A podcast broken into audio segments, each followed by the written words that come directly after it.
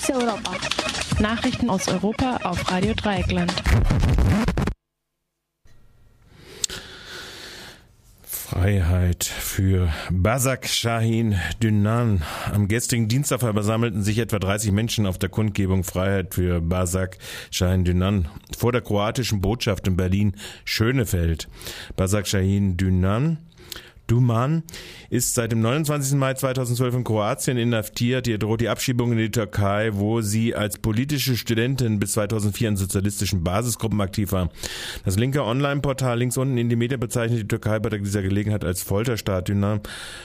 Duman, Duman ist vor zwei Jahren wegen vermeintlicher Mitgliedschaft in einer terroristischen Organisation gemeint ist die marxistisch-leninische kommunistische Partei Nordkurdistan und Propaganda für diese in Abwesenheit zu über sieben Jahren Haft verurteilt worden. Sie lebt und arbeitet allerdings seit langem in Deutschland, ist mit einem deutschen Staatsangehörigen verheiratet. Auf Druck der türkischen Behörden wurde ein Interpol-Haftbefehl gegen sie ausgestellt, der dann auf dem Flughafen in Zagreb zur Festnahme führte.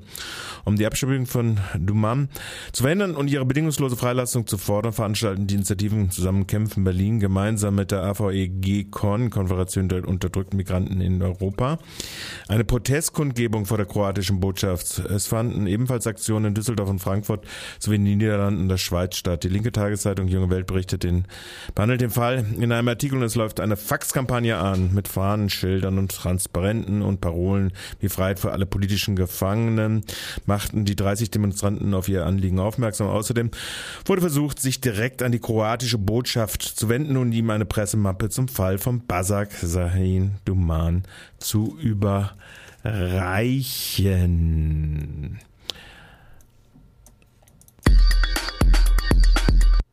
Am vergangenen Dienstag, den 5. Juni, war Tag der Umwelt. Das Europaparlament in Straßburg forderte zu diesem Anlass grüne Wirtschaft und verkündete der Internetauftritt Europapal Europa EU.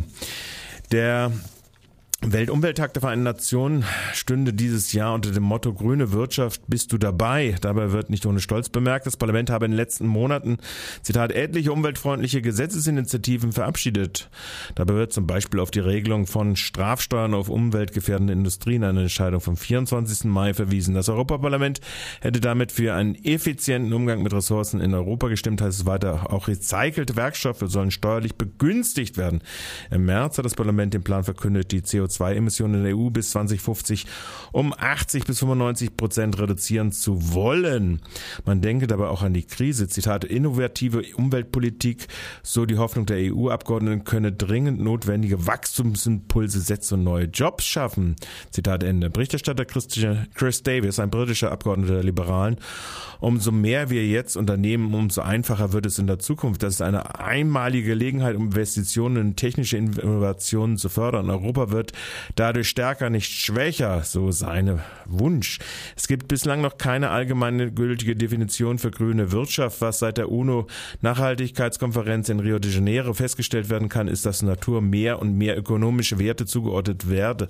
Die sogenannte Green Economy hat damit eine Kommerzialisierung und Privatisierung von natürlichen Ressourcen und ein Falschen mit CO2 und Emissionen zur Folge, führt somit keineswegs zu einer nachhaltigen Entwicklung der Wirtschaft.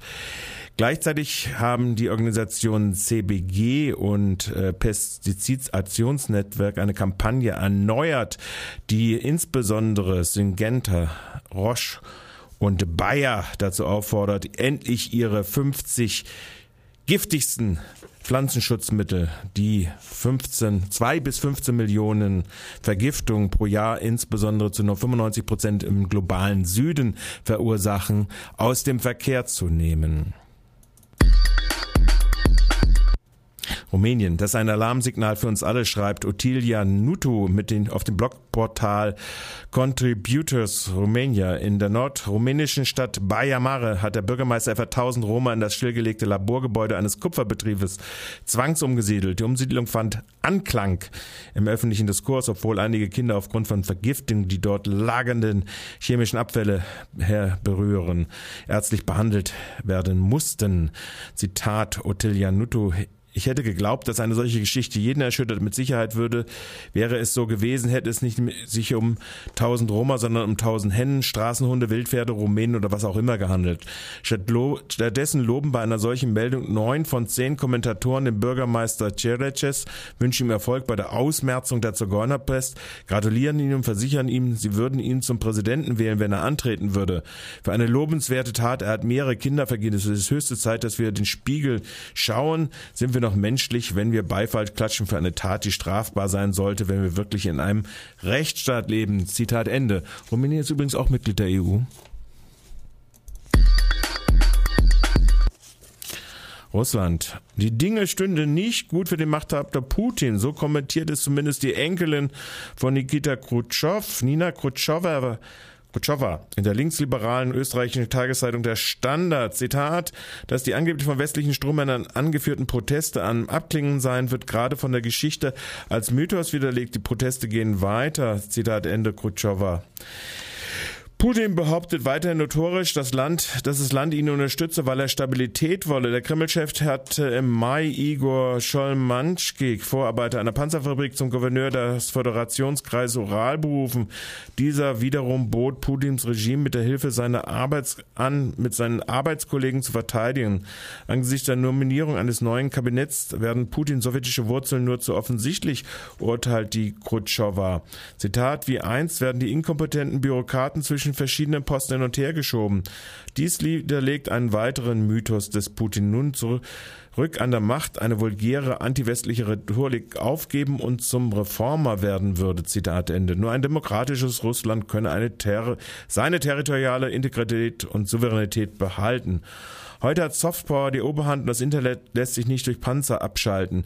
Nun ist Putin fast 13 Jahre an der Macht und 40 Prozent der Bevölkerung wollen ihn loswerden. Wenn sich die Geschichte auch nur ansatzweise wiederholt, kann die Zahl nur wachsen. Damit schließt die Khrushchev ihren Kommentar auf dem Standard in Österreich. Das russische Parlament hat derweil die Demonstrationsregeln verschärft und Ordnungsgelder für unangemeldete Demonstrationen festgesetzt. Das muss noch von der Kammer der Föderation abgesegnet werden. Last not least, Armut voran. Merkels Politik vertieft Krise.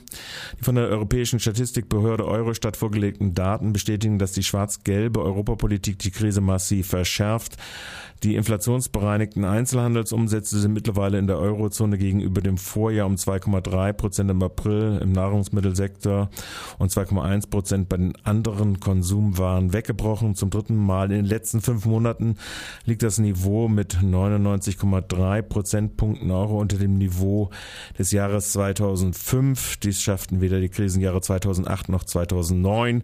Portugal und Spanien verzeichnen Konsumeinbrüche von beinahe 10 Prozent. Prozent. Sie lagen mit 15 bzw. 20 Prozent unter dem Niveau von 2005. Griechenland lag bereits im März 26,3 Prozent unter dem Niveau von 2005. Merkel und Rösslers Europa ruft unverhohlen Armut voran. Fokus Europa. Nachrichten aus Europa auf Radio Dreieckland.